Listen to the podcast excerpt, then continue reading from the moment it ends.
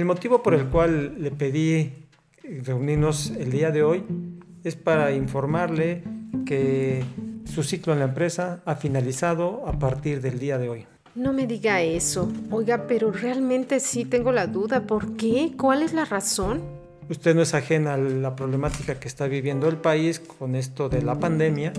Entonces, la empresa ha hecho un gran esfuerzo durante el año inmediato anterior para mantener toda la plantilla, pero pues ya, ya no es posible seguir manteniéndola usted en el empleo y como le indico, desafortunadamente, pues usted va a estar causando baja a partir del día de hoy. La verdad sí es una situación difícil para mí, no me esperaba esta noticia y me hubiera gustado que mi jefe me la hubiera comentado días con más tiempo de anticipación, porque la verdad es difícil encontrar un trabajo pronto.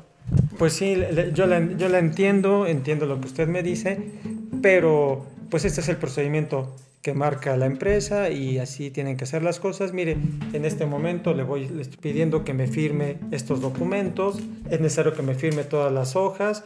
Ahí ya viene desglosado lo que se le va a pagar por concepto de finiquito.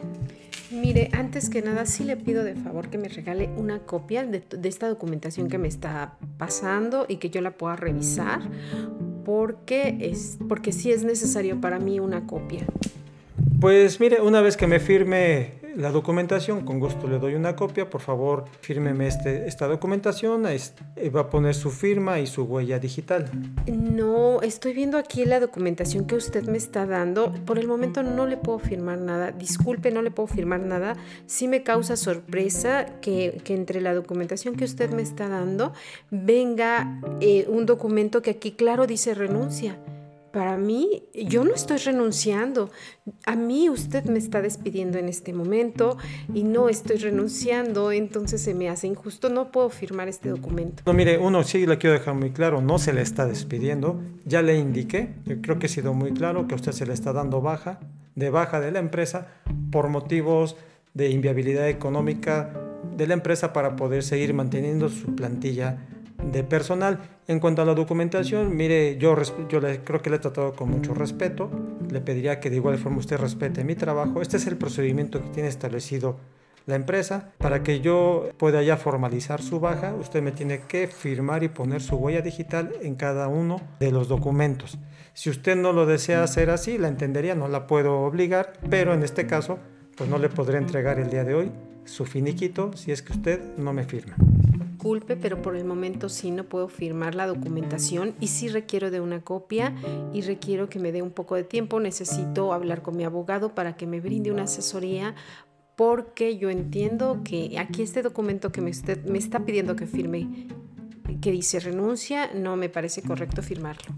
Bueno, pues como le indiqué, este es el procedimiento. Si usted no quiere firmarlo, no la, no la puedo obligar de ninguna manera. Entonces, sí le informo que, así se le va a informar a las autoridades, eh, se le va a dar el, aviso de su baja y bueno, con la negativa de su firma. De cualquier manera, eh, usted está causando baja a partir del día de hoy. En este momento le voy a pedir que, que proceda a entregar eh, su puesto a su jefe inmediato superior. Él se lo va a recibir, le va a entregar todos los bienes de la empresa que tenga bajo su resguardo, toda la información y a partir de de este momento usted ha causado baja, considérelo. Eh, si usted quiere recibir ya su finiquito, está a su disposición solamente el día de hoy. El día de mañana se le se pondrá a su disposición a través de las autoridades. Pues sí, permítame pensarlo. La verdad, en este momento, disculpe, no voy a firmar nada y voy a, sí necesito hablar con un abogado para que me brinde la asesoría correspondiente y, me, y estoy y vuelvo a regresar con usted. O sea, no.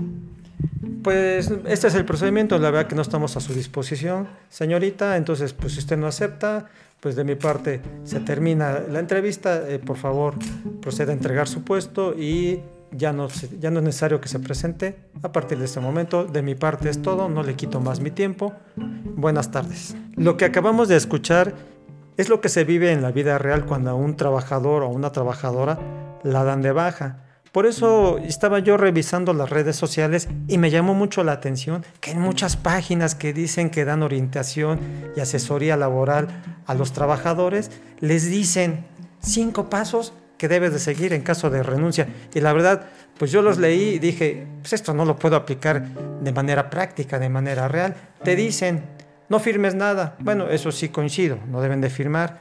Paso dos, exige tu aviso de rescisión. Wow, ya me imagino un empleado diciéndole al abogado, diciéndole al jefe de recursos humanos, por favor entrégame el aviso de rescisión con fundamento en el último párrafo del artículo 47 de la Ley Federal del Trabajo. Seamos sinceros, tú como empleado, tú como empleada, te ves exigiéndole a recursos humanos, a los abogados, al contador de la empresa el aviso de rescisión, ¿qué crees que te va a contestar? Porque aparte la mayoría de la gente no lo sabe, no sabe que tiene ese derecho, pero independientemente que sabe ese derecho, es un shock el que te llamen y te digan, estás despedido. Y en ese momento tú no vas a reaccionar pidiendo un aviso de rescisión. Sencillamente este, te sientes muy presionado en ese momento. digo, de, entrada ni te vas a acordar de esa palabra complicada, aviso de rescisión. Digo, de entrada ni te vas a acordar. Como bien dices, es un shock, es, es, es, impactante. Sí. No. Porque es una noticia que no te esperas. Tú estás laborando y te llaman de recursos humanos, te piden que subas y es una noticia que te impacta. Entonces no nos dejemos convencer por lo que se dice en redes sociales, por lo que se maneja en los posts están bien bonitos, es más, están bien ocurrentes. Pero no creo que en el momento de un despido te vas a estar acordando de los cinco pasos. La, la, vida real, o sea, vamos a ubicarnos en la vida real. Y alguien dirá, bueno, estás criticando y entonces, ¿qué propones? Yo sí te voy a decir qué deberías de hacer en la vida real. Si tú quieres seguir viviendo en las redes sociales y hacerle caso a los posts, pues sigue en las redes sociales. Hay otros canales, síguelos a ellos y vive en tu mundo de fantasía. ¿Quieres saber cómo defender tus derechos laborales? Pues entonces, escúchanos a nosotros, escucha a... Los abogados. Los abogados. Y los abogados sí te vamos a decir lo que sucede en, en el mundo real, en la vida real, y cómo debes defender tus derechos. ¿Qué debes de hacer en caso de que te estén despidiendo? Lo primero, es en lo único que coincido. No firmes ningún documento si no entiendes su contenido y su alcance. Menos bajo presión. Y menos bajo presión. Como bien dicen las abogadas, es un shock emocional muy fuerte, es como un divorcio.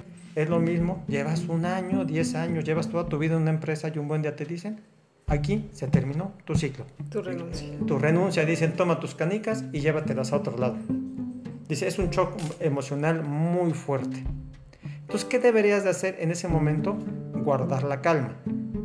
Pedirle a la persona que te está informando del despido que te dé un tiempo para poderlo meditar y consultar. No le digas que vas a ver a tu abogado, son bravatas. Eso no. O sea, ¿y eso de qué? Pues a lo mejor te van a decir que no, que no tienes derecho a un abogado, que sí.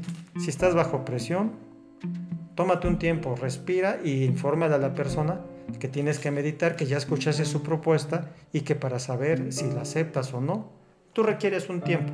En ese tiempo, ¿qué debes de ser? Consultará a los abogados para que los abogados te digan qué debes de hacer y cómo debes de proceder y ellos ya podrán determinar si el finiquito que te están ofreciendo es el correcto, si tienes derecho a una liquidación, si las posibilidades de si esto se trasciende a juicio, te tienen que informar cuánto dura un juicio, cómo se lleva un juicio, si es viable, si no es viable, porque el derecho en favor del trabajador existe, innegablemente.